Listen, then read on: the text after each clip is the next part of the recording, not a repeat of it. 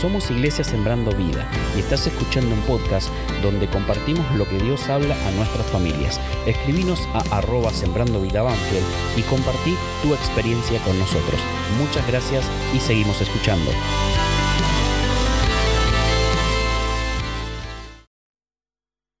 Buenas tardes, iglesia. Dios les bendiga.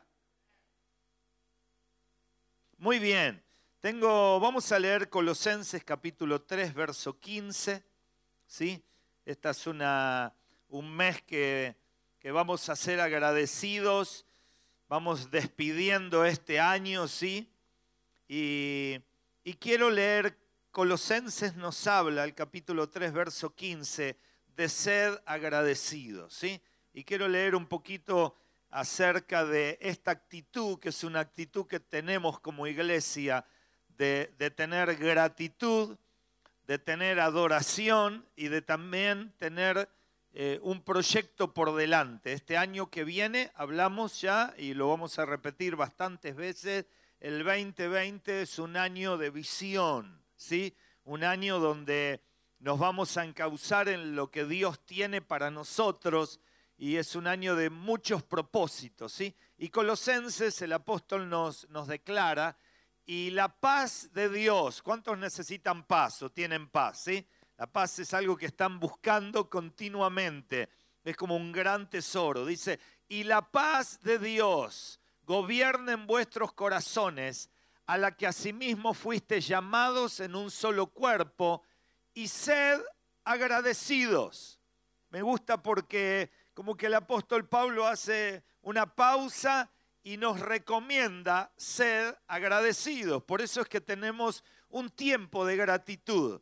Qué bueno que es ser agradecidos. Hay una canción ahí que los niños cantan que hay una palabra mágica, ¿no? ¿Cuál es la palabra mágica? Gracias y hay otra por favor también. Entonces le enseñamos a nuestros chicos con la canción desde chiquititos, pero a veces los grandes no lo cumplimos mucho, ¿no? Pero una iglesia agradecida eh, es como, eh, hoy quiero hablar un poco acerca de esto, de ser agradecidos en todo tiempo. Una iglesia que tiene gratitud y que es agradecida a Dios cumple su propósito. Y tenemos a un Dios que es un Dios de gracia, que nos da, de, la gracia es un regalo de Él, y tenemos una iglesia que es agradecida. Jesús dijo, al que mucho se le perdona, ¿qué hace? Mucho ama, ¿sí? Era esa mujer que estaba derramando el perfume y llorando y amando al Señor, y algunos la criticaban, y Jesús dijo, al que mucho se le perdona, mucho ama, ¿sí? Cuanto más bendición has recibido de Dios, más agradecido debemos ser, ¿sí? Y es un tiempo donde... Eh, es un hábito que tenemos que ir formando. Primera Juan, capítulo 1, verso 16, yo lo leí este pasaje, pero me gusta mucho. Quiero leer varios pasajes bíblicos y terminar allí mirando porque me gustaría que nos preparemos para el próximo domingo que tenemos una reunión de adoración y de alabanza, ¿sí? Venir, o eh, la realidad es que es como una especie de, de sueño que tenemos, hasta teníamos ganas de quitar las sillas, ¿no? Que no haya sillas, ¿no? Pero bueno, algunos no van a venir si se enteran de eso, así que, pero de que usted venga directo al altar. Vio que este año tuvimos algunos cultos que los empezamos antes, adorando al Señor en el altar. Eh, pero el próximo domingo yo me gustaría como pastor que podamos ver a todas las familias adorando a Dios en el altar, porque la adoración es parte de nuestra gratitud. Adoramos al Señor, pase lo que pase en nuestra vida. Y fíjese que eh, cuando en el Evangelio de San Juan el Señor nos habla en su palabra de quién era Jesús para nosotros, él, él menciona en el verso 16 del capítulo 1, dice, de su plenitud tomamos todos gracia sobre gracia. Hay una versión que dice favor sobre favor. Es como que del cielo tomamos, la versión dice bendición sobre bendición, dice la NBI. Y cuando habla de la palabra gracia, me encanta porque es la misma palabra que uno dice cuando recibe algo a otra persona, que le da las gracias. Esa gracia de un favor inmerecido es la que la Biblia nos alienta a que podamos tener como hijos. Y hay un pasaje que quiero que lo marques en tu Biblia, Hebreos capítulo 12, verso 28. Y habla de, de algo maravilloso que es la gratitud para nosotros. Hebreos capítulo 12, verso 28. Me encanta, quiero detenerme en este pasaje y quiero hablar un poquito de lo que hemos vivido en este 2019 y lo que vamos a vivir en el 2020. ¿Sí? Dice así la palabra del Señor. ¿Tenés Hebreos 12, 28? Así que recibiendo nosotros un reino que, como dice, inconmovible, tengamos gratitud y mediante ella sirvamos a Dios, agradándole con temor y reverencia. Repetimos de vuelta. Dice, así que recibiendo nosotros un reino, ¿cómo es el reino de los cielos? Inconmovible. ¿Sabe qué significa eso? Nada lo mueve, nada lo quita del trono. Me encanta el coro que, que cantamos, poderoso su nombre es, ¿no? inigualable, es, es tremendo. A pesar de la crisis o de lo que uno pueda llegar a vivir, el reino de Dios que nos ha sido entregado, porque dice que recibimos nosotros un reino inconmovible. Tus temores no lo mueven, tu situación o las luchas, nuestras limitaciones no limitan a Dios y su poder.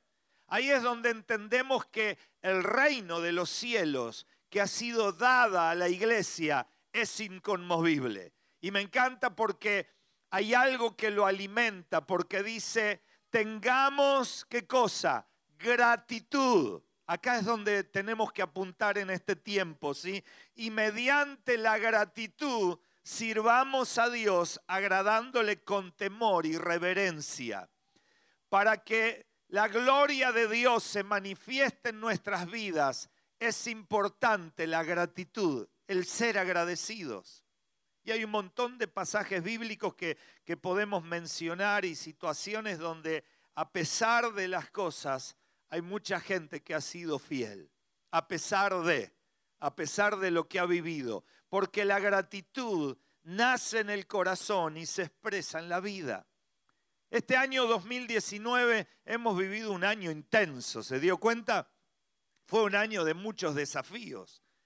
Ya se está yendo, alguien me dice, gracias a Dios que se va el 2019. ¿Cuánto quiere que se vaya? ¿Sí? Es como que alguno dice, quiero olvidarme de este año. ¿sí? Es un año que ha sido muy, muy intenso. Pero la realidad es que fue un año movido, un año de, cruzar valles para muchos, ¿sí?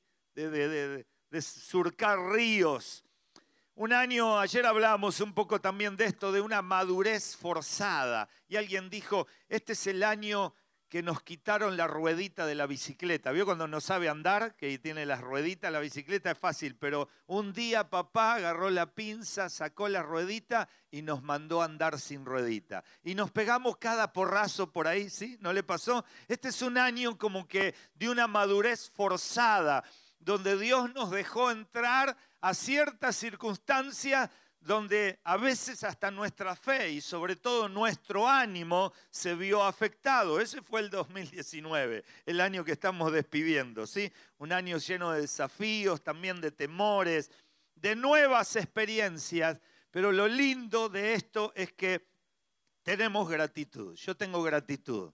Ha sido un año intenso de servicio al Señor un año donde hemos podido hacer un montón de cosas, decir un montón de cosas y crecer no solo como iglesia, sino madurar en lo espiritual. Yo, yo le doy gloria a Dios por este año, porque eh, hay un dicho ahí que, que, dice que la realidad se manifiesta en, en las crisis. ¿Quiénes, ¿Quiénes están?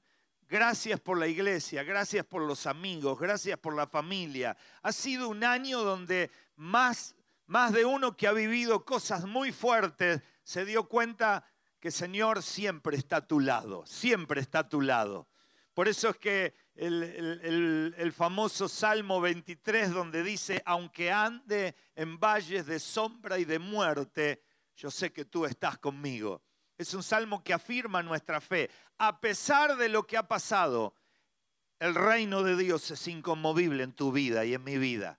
Él ha estado, aunque nos hayan defraudado otros, Dios no nos defrauda. Él está. Por eso te pedí que marques el de Hebreos que dice, es inconmovible la gracia de Dios a nuestras vidas. Ninguna situación, ni política, ni social, ni de salud, ni de lo que haya vivido, puede quitar el poder del reino de Dios hacia nuestras vidas como iglesia. Así que gloria a Dios por eso. Viene el 2020, un año de visión. Yo tengo anotado acá y que quiero que desde ahora, porque siempre todos los años nos pasa a último momento, empezá a anotar tus sueños para el año que viene. Yo te, quiero soltar un, como una especie de desafío, ¿no? O un deber para que lo hagas. Toma un papel y un lápiz y empezá a escribir qué anhelás para el próximo año que viene. ¿Qué es lo que desea tu corazón para el próximo año? No te olvides de ser agradecido por lo que hemos vivido, porque la palabra del Señor que estamos leyendo dice que demos gracias por todo y que el reino de Dios, que es inconmovible, se alimenta con gente agradecida, ¿sí? Es como que se rodea de gente agradecida. Seamos agradecidos y proyectémonos a lo que tenemos por delante, porque el 2020, si bien es un año de desafío, pero es un año de cumplimientos, de sueños cumplidos, de proyectos realizados. Es un año, no es un año de postergación, porque muchos han vivido postergados mucho tiempo este año que viene por delante lo recibimos porque nuestros sueños se van a cumplir. Dios es un Dios fiel, es un Dios que abre puertas, que bendice a su iglesia. Y es un año muy significativo para la iglesia. Damos gloria a Dios por ser iglesia en el 2020. Eso es maravilloso. Que te encuentre dentro del arca de, de la salvación y pudiendo ser de bendición para otros en un reino que es inconmovible. Ahora, nuestra actitud marca la diferencia. Cómo recibamos lo que viene por delante va a ser un don que Dios nos dé, un regalo. Cuando llegue este diciembre y levantemos nuestras copas y brindemos recibiendo un año nuevo, va a ser un regalo que Dios nos da y depende mucho de nuestra actitud. Porque hay gente que no es agradecida. Hay gente que conoce a alguno que se queja todos los días de todo. ¿Conoce a alguno? ¿Sí? Y es como que él es sincero, siempre levanta la mano ahí, muchacho este, ¿sí? Pero hay, es como que qué bueno que es ser agradecido, qué feo que es escucharse quejar a algunos, ¿sí? Es como que eh, una buena cinta pegada en la boca, callarse la boca, es como que es más sano que estar propiciando palabras que no corresponde. Este que viene es un año de gratitud, ¿sí? Y el apóstol nos exhorta. Primera Tesalonicense 5:16. Mire lo que dice. Primera Tesalonicense 5:16 al 18. Vamos a tener una actitud que marca la diferencia para lo nuevo que viene de Dios para nosotros, ¿sí? esto nuevo que Dios trae, que es un 2020, que va a tener un montón de cimbronazos, un montón de cosas, pero nos va a agarrar con otra actitud. Dice, estad siempre que el apóstol, gozosos, orad sin cesar, ¿sí? Dice, y dad gracias en cuanto, en todo porque esta es la voluntad de Dios para con vosotros en Cristo Jesús. El apóstol es como que dice, ¿sabes cuál es la voluntad de Dios? Que siempre estés sonriendo, que siempre estés orando y que haya gratitud en tu corazón. Esta es la voluntad de Dios para este año. Que siempre estés sonriendo, que nada te quite la sonrisa de los labios y del corazón sobre todo, ¿sí? porque hay algunos que tienen una gran sonrisa, pero acá tienen una gran amargura. ¿sí? Hijos agradecidos agradan al Padre. Hijos agradecidos agradan al Padre Celestial. ¿Cuántos hijos de Dios hay acá? ¿Sí? ¿Sabés que sos hijo? ¿Estás agradecido a Dios o estás quejándote? Acuérdese del hijo del pródigo, del hijo pródigo y del hermano, ¿sí? El hijo pródigo despreció al padre, después recapacitó, volvió en sí, y el hijo que estaba dentro de la casa no valoraba, no era, se quejaba, se quejó con el papá. Y es como que el padre le dijo ese pasaje que nos ministró mucho este año, hijo, todo lo que tengo es tuyo. ¿Sabías que todo lo que Dios tiene es tuyo? Sí, todo lo que tengo es tuyo. Y lo más tremendo es, estoy con vos todos los días. Ese es el reino inconmovible. Dios está a pesar de la prueba y de la lucha. Dios está a pesar de lo que pueda llegar a pasar. Yo tenía anotado el Salmo 23 porque es un salmo que es maravilloso, pero siempre rescato el, el, verso 3 donde el Señor dice, confortará mi alma. Este es un año donde el Señor nos va a confortar el alma como nunca antes. A pesar de las luchas y de las pruebas, el Señor conforta el alma de los hijos que son agradecidos, ¿sí? y gloria a Dios por eso. Y una de las cosas que yo te quiero animar a que dentro de la gratitud podamos escribir nuestros sueños. Y alguien decía, hablábamos la otra vez, porque no, es un término bíblico traer un papelito lleno de sueños al altar, pero sí es algo que activa nuestra fe y que es lo que yo te pido que tengamos para por delante de plasmar algo que deseamos para nuestras familias. Hoy cuando estaban ministrando los músicos, Melissa decía, profetice sobre sus hijos, sobre la nueva generación, qué viene por delante, lo que viene por delante, porque eso es algo importante y cuando uno lo puede plasmar en un lugar, tenerlo anotado. Por eso es que te quiero dar este desafío, que desde ya lo tengas cerca y que todos los días ores, porque esto no es como los Reyes Magos. ¿Cuántos escribieron la carta a los Reyes Magos alguna vez? ¿sí? Y ahí ponían todo lo que quería, ¿sí? Que era una bicicleta, un autito, la pelota, la camiseta, y era como que, pero esto es, los sueños no son pedir, son deseos de lo que uno desea. Y no solo te detengas en lo material, sino también en lo ministerial, en lo familiar y en todos los ámbitos que nos rodean de la vida. Porque hay mucha gente que depende de lo que Dios haga con vos, porque somos testimonio, somos aquellos que llevamos el Evangelio con nuestras vidas hasta muy lejos. Así que es bueno soñar, ¿sí? Eh, ayer decíamos que soñar es como como cuando uno agarra el mapa de ruta, no sé si hay alguno que todavía acostumbra, ahora está el Google Map y los celulares, pero aguante el mapa de ruta de papel, si es el que, el que lo compra en la estación de servicio, y usted lo abre y ve todo Buenos Aires, La Pampa, Santa Fe, y cuando usted quiere hacer un viaje, sabe dónde va a llegar, y mira y se sienta a tomar unos mates con su familia y dice, mirá hasta dónde vamos, es largo el camino. Nosotros, yo tengo en, uno de los vehículos uno que está todo marcado por todas las rutas donde anduvimos, ¿sí? Es como que la tenemos en color. Y tenemos algo pendiente, que es un sueño que lo ponemos siempre, hacer la ruta 40 desde La Quiaca hasta Ushuaia, ¿sí? Gloria, algún día lo vamos a cumplir, ¿sí? Y vamos es uno de los viajes, hicimos la mitad nada más, pero e, es como que, pero qué bueno que es cuando uno pone el mapa y sabe dónde va a llegar. Cuando uno anota sus sueños es como, como eso, como plasmar arriba de la mesa lo que uno desea para lo que viene por delante, para los próximos meses o años o semanas. Eso es un sueño, es saber a dónde uno quiere llegar, ¿sí? Es poner el mapa.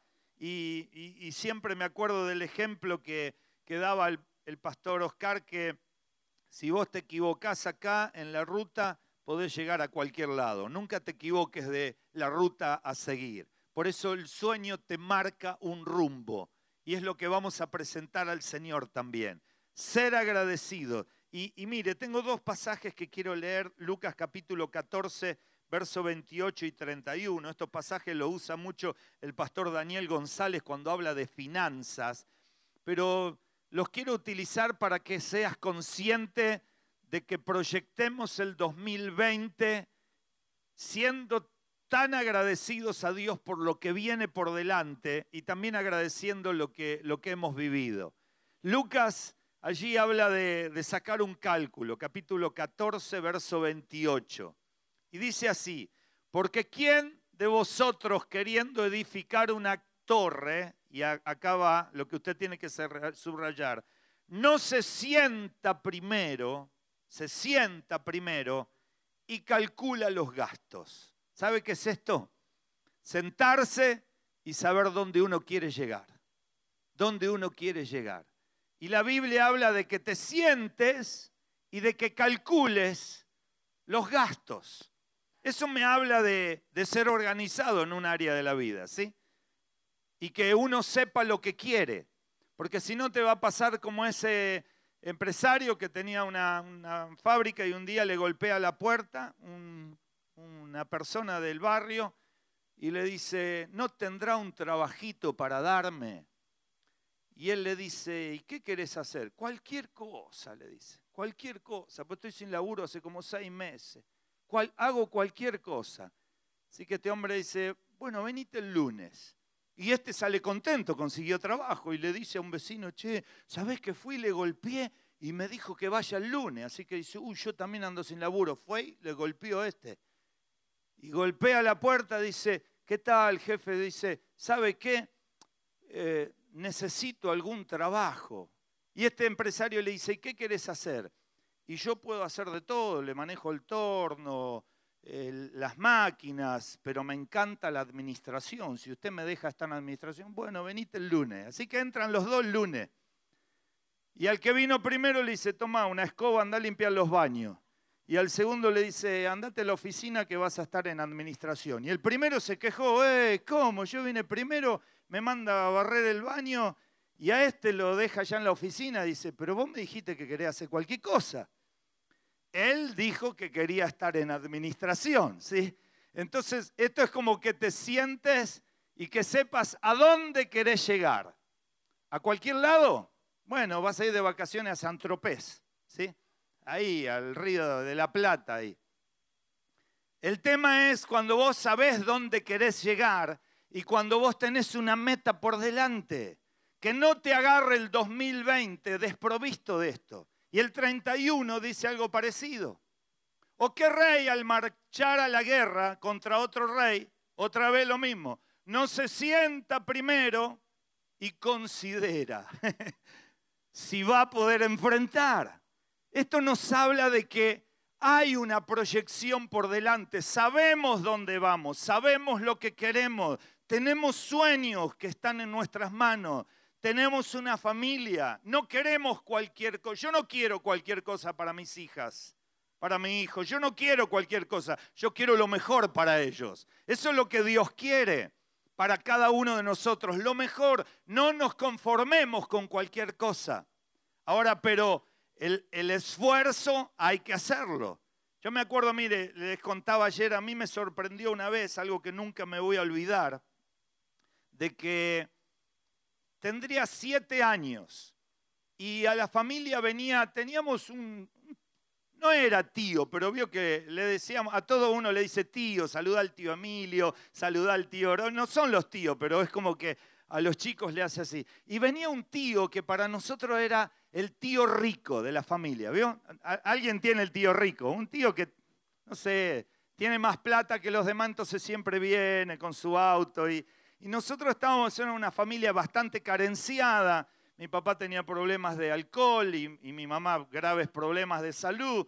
Así que venía el tío rico cada tanto. Para colmo era un ruso ucraniano atrasado de eso, pero tenía guita el tipo. Entonces era como que cada vez que venía era, era bienvenido. Para cómo se llamaba Sarakowski. No sé qué querrá decir eso, pero venía el tío Sarakowski a casa y un día cuando yo era chiquito, tendría siete años, tengo 54, o sea, hace ratazo, ¿sí?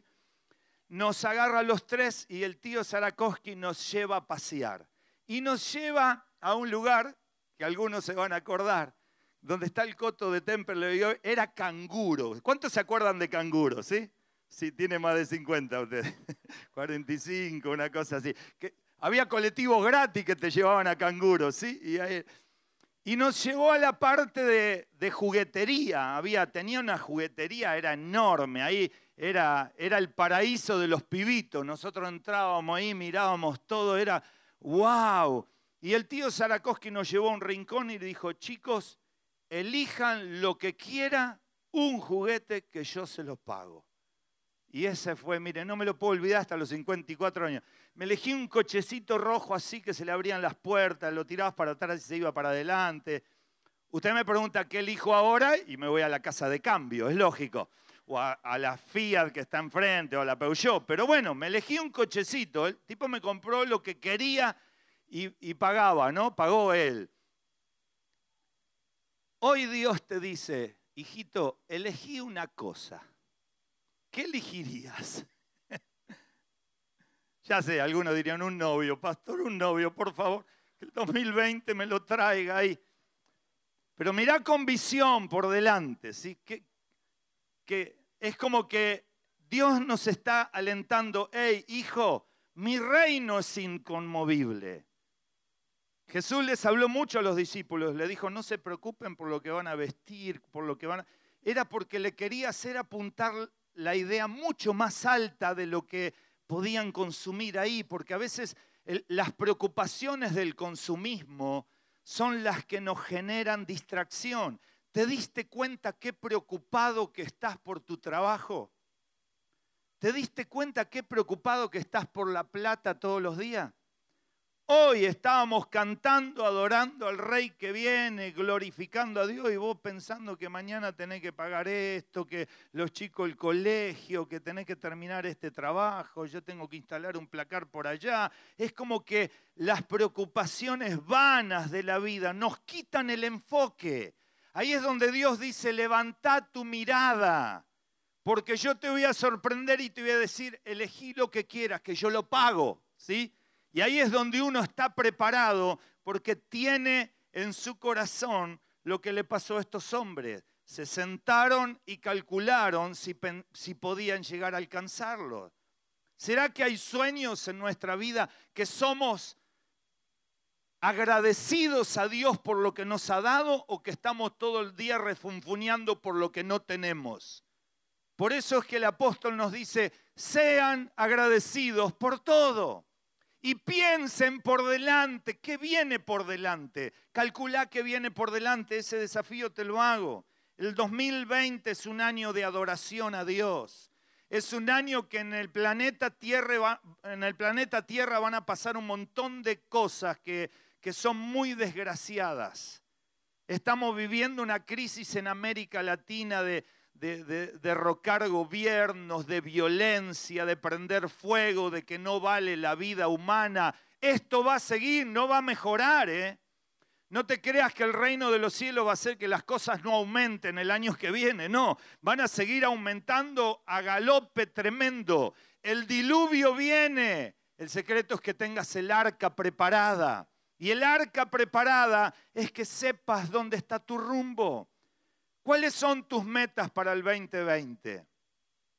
¿Cuáles son tus anhelos acá? ¿Te das cuenta que la vida se pasa muy rápido y lo único que va a quedar es lo que vos sirvas al Señor? Por eso leíamos el pasaje de ser agradecidos y de servir al Señor siempre.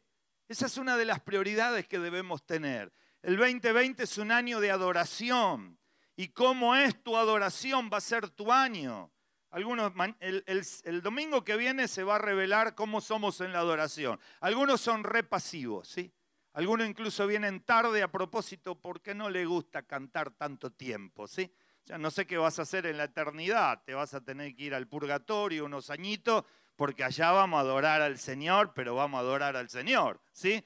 Pero es como que no seas pasivo, ¿sí? Algunos son intensos y otros la tienen oculta la adoración. Levante la mano y están ahí. Adore al Señor, sí, sí, parece. O son tímidos y algunos son explosivos, ¿sí? Y es como que, ¿cómo es tu adoración? Este es un año, el domingo que viene vamos a, empezar a practicar el, el 2020, ¿sí? Vamos a adorar al Señor aún en la crisis, en la dificultad, ¿sí? Y vamos a leer Apocalipsis. Vamos que me encanta Apocalipsis. Le voy a pedir a los chicos de, de la música que vayan subiendo. Apocalipsis capítulo 4. Es el capítulo que se titula Adoración Celestial. Mire cómo se adora en el cielo que tendría que ser como se adora en la tierra, porque estamos orando, venga tu reino, venga tu reino, venga tu reino. Apocalipsis capítulo 4 del verso 8 al 11. Los cuatro seres vivientes tenían cada uno seis alas y alrededor y por dentro estaban llenos de ojos. Y no cesaban día y noche de decir, ¿qué decían?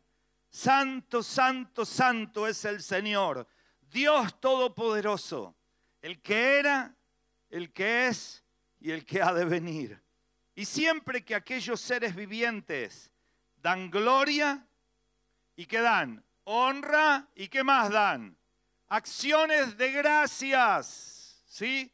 Otra vez habla de la gratitud, porque la adoración y la gratitud van juntas. No puede haber gratitud si no hay adoración, no puede haber adoración si no hay gratitud. Y siempre que dan gloria y honra y acción de gracia al que está sentado en el trono, al que vive por los siglos de los siglos, los 24 ancianos se postran delante del que está sentado en el trono y adoran al que vive por los siglos de los siglos y echan sus coronas delante del trono diciendo, Señor, digno eres de recibir la gloria y la honra y el poder, porque tú creaste todas las cosas y por tu voluntad existen y fueron creadas. Los ancianos que están frente al trono, wow, son aquellos, los apóstoles, aquellos hombres, mujeres de Dios que con autoridad, que han dado sus vidas, han perdido sus vidas. No dice que se arrodillan, dice que se postran. Postrarse es tirarse, acostarse, boca abajo, con las manos levantadas, porque declaran que Él es digno, Él es digno de recibir toda la gloria, el poder. Apocalipsis 11, 16 y 17 los vuelve a mencionar a estos 24 ancianos ya los juicios de Apocalipsis estaban siendo soltados, ya las copas estaban derramadas. Y menciona el apóstol Juan, vi el trono y los 24 ancianos que estaban sentados delante de Dios en sus tronos, otra vez se postraron sobre sus rostros y adoraron a Dios diciendo, te damos gracias Señor, agradecidos agradecidos. Te damos gracias, Señor Dios Todopoderoso, el que eras, el que eres, el que eras y que has de venir, porque has tomado tu gran poder y has reinado. Hoy soltamos un desafío de gratitud y adoración. Aún en tus dificultades, ser agradecidos. ¿Sabe lo que es esa hora antes de cada reunión o la hora que adoramos al Señor acá, los ángeles de Dios se están moviendo.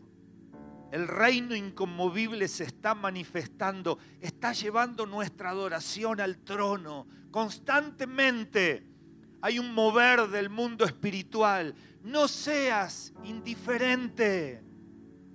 No seas, no te hagas el distraído. La adoración tiene que salir de lo profundo de la gratitud de nuestro corazón. No importa qué enfermedad hayas traído, qué dolencia hayas traído. No hay nada mejor que adorar al Señor. Hay un himno muy, muy viejo, antiguo. Cánticos celestes la noche tendrá. En mi corazón, aunque en aflicción. Fácil es cantar cuando reina la paz pero en el dolor es mejor cantar. Aquellos grandes conocen ese himno, si lo hemos cantado. Que nada detenga tu adoración a Dios, que seas un cristiano que esté de pie y que seas del el reino inconmovible de los cielos. No hay nada, las tinieblas, las tinieblas no prevalecen cuando la luz de Cristo es encendida. Formemos un hábito de adoración y de gratitud. Y ese hábito, aún yo quería detenerme un segundo antes que adoremos. Ese hábito de gratitud, aún en la ofrenda y en los diezmos, cuando vos traes tu dinero al altar, que sea un hábito de gratitud. Que el cielo sepa que a vos no te limita lo que tengas en el bolsillo. Que los demonios sepan que a vos no te limita nada a dar a Dios, porque todo es de Él y cuando Él te lo pide, vos se lo das. Como Abraham que subió al monte estuvo dispuesto a levantar el cuchillo sobre aún su hijo que Dios se lo pidió. Dios te va a pedir lo más valioso que tengas. Que nada te detenga a ser dadivoso con tu tiempo, tu dinero, con tu servicio. Porque tu servicio es gratitud. Tu servicio no es un sacrificio. Tu servicio al Señor es gratitud. Cuando uno viene a orar a la mañana, eso es un servicio. Le damos al Señor con gratitud de nuestro tiempo los músicos que vienen a ensayar a veces tres veces por semana. Algún músico se quejaba, decía, pastor, ¿sabe el sacrificio que es? No, eso es gratitud. Porque Dios te dio el don para tocar un instrumento, para cantar tenés que tener gratitud, te lo dio. Más de uno desearíamos tenerlo, pero no lo tenemos. No es un sacrificio, es gratitud al cielo. Porque a veces el sacrificio es como que le reclamamos el precio del sacrificio. Y el sacrificio es gratis. El Señor hizo su sacrificio gratis en la cruz. Vamos a orar esta tarde. Yo quiero que, que Dios restaure nuestras vidas el tiempo de la gratitud y de la adoración y de la alabanza.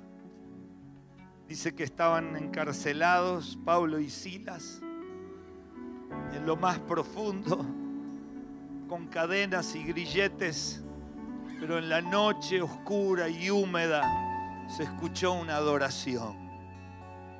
Me la imagino por los pasillos. Yo no sé qué cárcel estás viviendo. Capaz que te defraudaron o te lastimaron.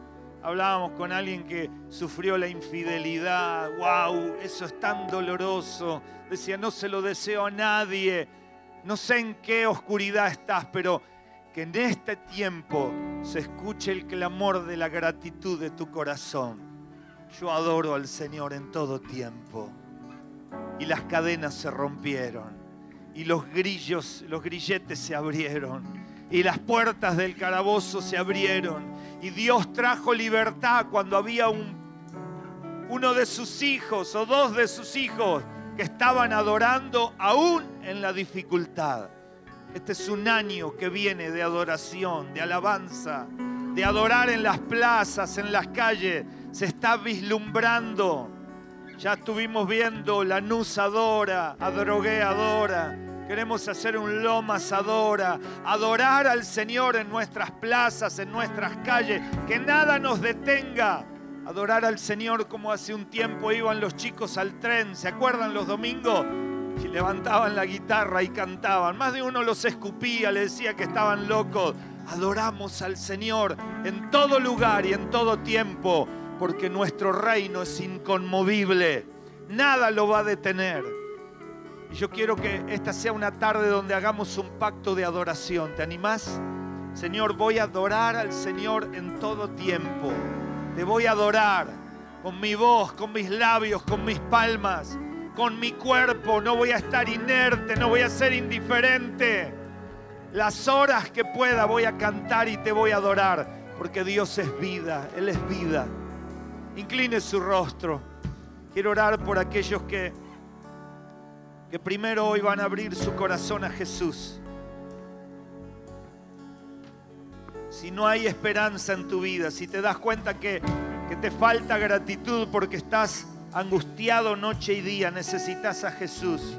te quiero hacer una invitación mientras la iglesia está orando. Los que necesitan a Jesús, levante una de sus manos. Vamos a orar, vamos a orar por aquellos que necesitan. Dios te bendiga, Dios te bendiga. Dios te bendiga, veo tu mano ahí donde estás.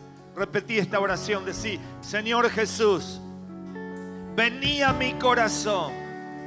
Te pido perdón por mis pecados. Decile otra vez, perdona mis pecados, por favor. Y anotá mi nombre en el libro de la vida. Dame tu Espíritu Santo ahora, lo necesito, Señor. Quita la queja de mis labios. Quita la amargura de mi vida. Oro y me declaro libre en el nombre de Jesús de toda atadura del diablo. Y me declaro un hijo, una hija de Dios, porque recibo a Jesucristo como mi único y suficiente Salvador.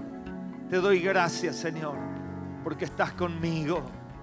Empiece a adorar al Señor, empiece a adorar ahí. Vamos a terminar esta noche adorando. Faltan pocos minutos para terminar la reunión. Vamos a terminar adorando al Señor. Ahí donde usted está, haga un altar. Los últimos 10 minutos de este culto. Vamos a terminar mirando Apocalipsis, diciendo, quiero ser uno de esos que se postra, Señor. Arrojo mis coronas a ti. Declaro, declaro, declaro Tuyo es el poder, tuya es la gloria, tuya es la victoria. El reino inconmovible del cielo se viene, viene aquí, viene aquí. Empezá a adorar al Señor, empezá a adorar. Nos despedimos y esperamos que nos sigas y nos compartas no te quedes para ti lo que puedes compartir. Nos vemos en el próximo podcast y recuerda escribirnos en nuestras redes sociales arroba sembrando vida Banfield y hasta la próxima.